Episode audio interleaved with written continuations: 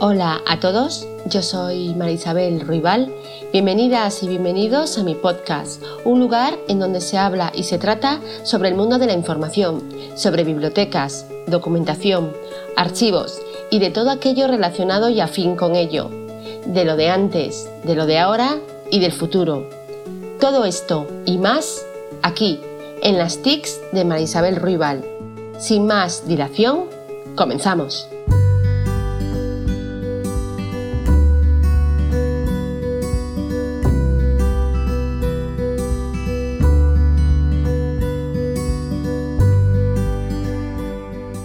En este podcast hablaremos de la automatización bibliotecaria y sobre el sistema integrado de gestión bibliotecaria. Un sistema integrado de gestión bibliotecaria es un software destinado a la gestión informática y a la automatización de las actividades de una biblioteca.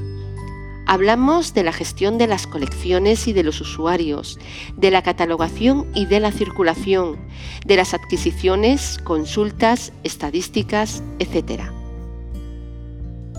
Este sistema se basa generalmente en una base de datos relacional, un software para interaccionar con la misma, una interfaz destinada a los profesionales y otra destinada a los usuarios.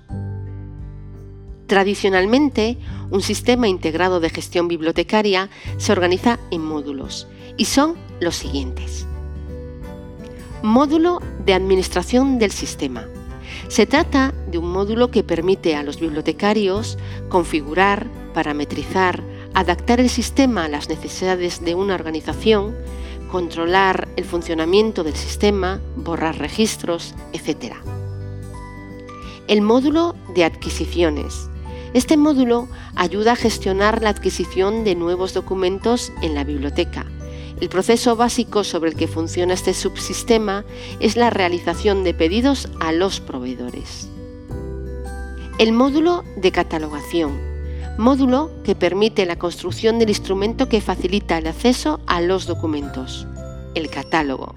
Es esencial en cualquier sistema integrado de gestión bibliotecaria. El módulo de préstamo o circulación establece relaciones temporales entre la información bibliográfica y de ejemplar y los registros de usuarios. Sirve fundamentalmente para realizar las operaciones de préstamo a domicilio. Módulo de publicaciones periódicas. Hablamos del control de la recepción de este tipo de publicaciones, dando una información lo más precisa posible de las existencias de las que dispone la biblioteca y controlando mejor el desarrollo de la colección. El módulo de catalogación en línea, también conocido como OPAC, es el catálogo público de acceso en línea, un módulo que muestra públicamente el contenido del catálogo es decir, es el interfaz que permite a los usuarios acceder al corazón del sistema, el catálogo, e interactuar con él. Desde el punto de vista histórico, la automatización, como todo proceso de evolución, está compuesta por fases. La primera fase de automatización se desarrolló a partir de los años 60 en la Library of Congress, con un sistema cerrado, de carácter local y sin conexión exterior. En los años 70 surge la necesidad de tratamiento automatizado de los datos al trabajar con cierto volumen de información. Los sistemas integrados de gestión bibliotecaria se orientan, por tanto, a resolver problemas de gestión que reemplacen procesos manuales de una forma más económica, segura y rápida. En los años 80 es el momento de la implantación de los sistemas integrados de gestión bibliotecaria de forma generalizada y ya en los años 90 su consolidación es definitiva. Existen una multitud de sistemas integrados de gestión bibliotecaria y aquí os menciono los más conocidos o extendidos en las bibliotecas y otros que menciono ya están casi desaparecidos o en desuso. Empezamos. ABCD. Está basado en ISIS, es de código abierto y se ha desarrollado con el apoyo de la UNESCO. ABIS Es de código abierto, utilizado para bibliotecas escolares. Apsis, creado en 1990 por Barats, posiblemente es el más extendido y el más conocido, utiliza gestores de base de datos BRS Search y Oracle o Informix. Ha evolucionado y actualmente es AppSysNet. Aleph, creado por la Universidad de Israel en 1986, está migrando a Alma. Alma, de la empresa Exlibris, un gran número de bibliotecas universitarias eh, lo están utilizando. Su interfaz de usuario es Primo y Alma se construyó de cero para permitir que las bibliotecas gestionaran todos sus recursos y materiales únicos, dando apoyo a la enseñanza, el aprendizaje y la investigación. Alma elimina los silos innecesarios y agiliza los procesos al mismo tiempo que es compatible con todos los metadatos actuales y estándares abiertos. Ariadna fue utilizado durante nueve años por la Biblioteca Nacional de España, desarrollado a partir del Sistema Integrado de Gestión Bibliotecaria SIRTEX, Sistema Integrado de Recuperación Textual. Digibib, de la empresa Digibis, permite una gestión física y digital. Dobis Libis aparece en 1979 en la Universidad de Dortmund y Lovaina en 1997 pasa a ser Amicus. Evergreen está iniciado por las bibliotecas públicas de Georgia y es de código libre. Ignopac Millennium, otro también extendido y conocido, creado en 1985 por Innovative Interface y es muy utilizado en las universidades. Coja es de código abierto, su primera instalación fue en enero del 2000. Coja Cobli, desarrollado por el Grupo de Trabajo de Bibliotecas de la Administración General del Estado y el proyecto se concluyó en 2018. Libermark, desarrollado por COSPA and Agilimic y es para bibliotecas escolares. Actualmente está siendo sustituido por Sofía. Libertas, elaborado en 1980 por la empresa SLS de Bristol. Odilot, para la gestión física y virtual de todo tipo de fondos. OpenBiblio, código libre iniciado en 2002, es utilizado para generar otros sistemas como son Bibliosur o Spabiblio.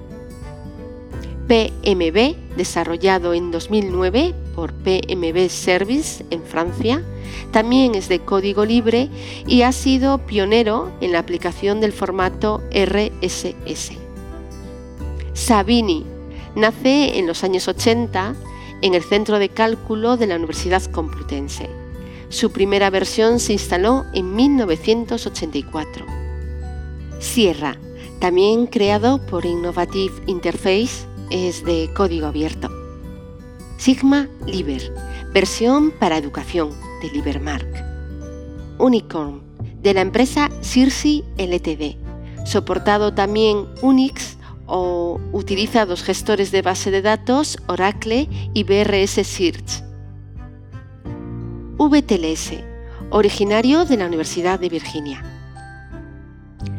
World Sales Management Service de OCLC la Online Computer Library Center es una organización sin ánimo de lucro dedicada a la investigación y a la prestación de servicios automatizados de información. Más de 80.000 instituciones de diversa tipología y procedentes de más de 170 países de todo el mundo utilizan los servicios de la OCLC para localizar, adquirir, prestar y preservar material bibliográfico.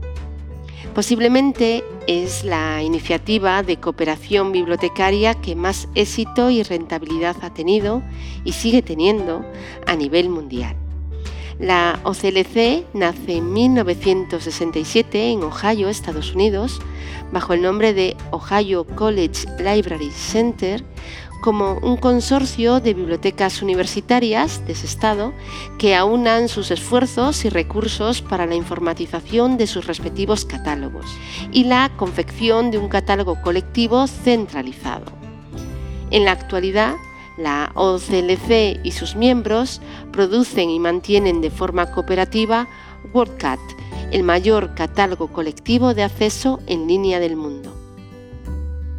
Como web bibliografía destaco el sitio web Universo Abierto, blog de la Biblioteca de Traducción y Documentación de la Universidad de Salamanca, donde han compartido el informe sobre sistemas bibliotecarios 2022 una industria disruptiva, en donde como avance y resumen de su contenido os comento que trata de que los sistemas de gestión de bibliotecas basados en software de código abierto muestran un crecimiento constante. Coja sigue abriéndose paso en las bibliotecas públicas y universitarias.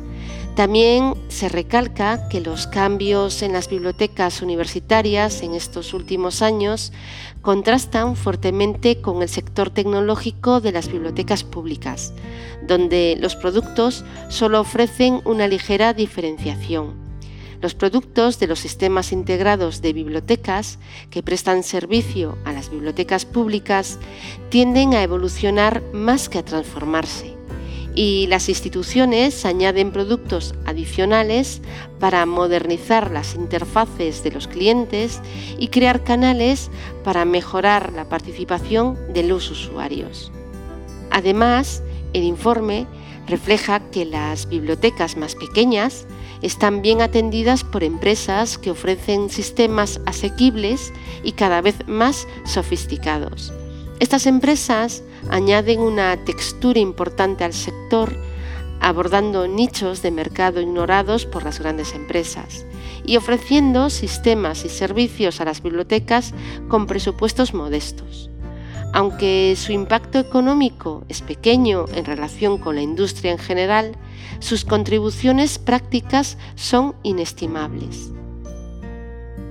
Pues con esto terminamos el podcast de hoy y recordad que seguimos subiendo links interesantes y cuestionarios en Telegram. También podéis leer artículos que subo a mi blog mariisabelruibal.blogspot.com que sigo compartiendo enlaces interesantes en mi página de Facebook, novedades y recursos de bibliotecas, archivos y documentación y en LinkedIn comparto noticias relacionadas con la administración electrónica y transformación digital. Agradeceros la escucha como siempre y que nos escuchamos en el siguiente podcast. Hasta luego.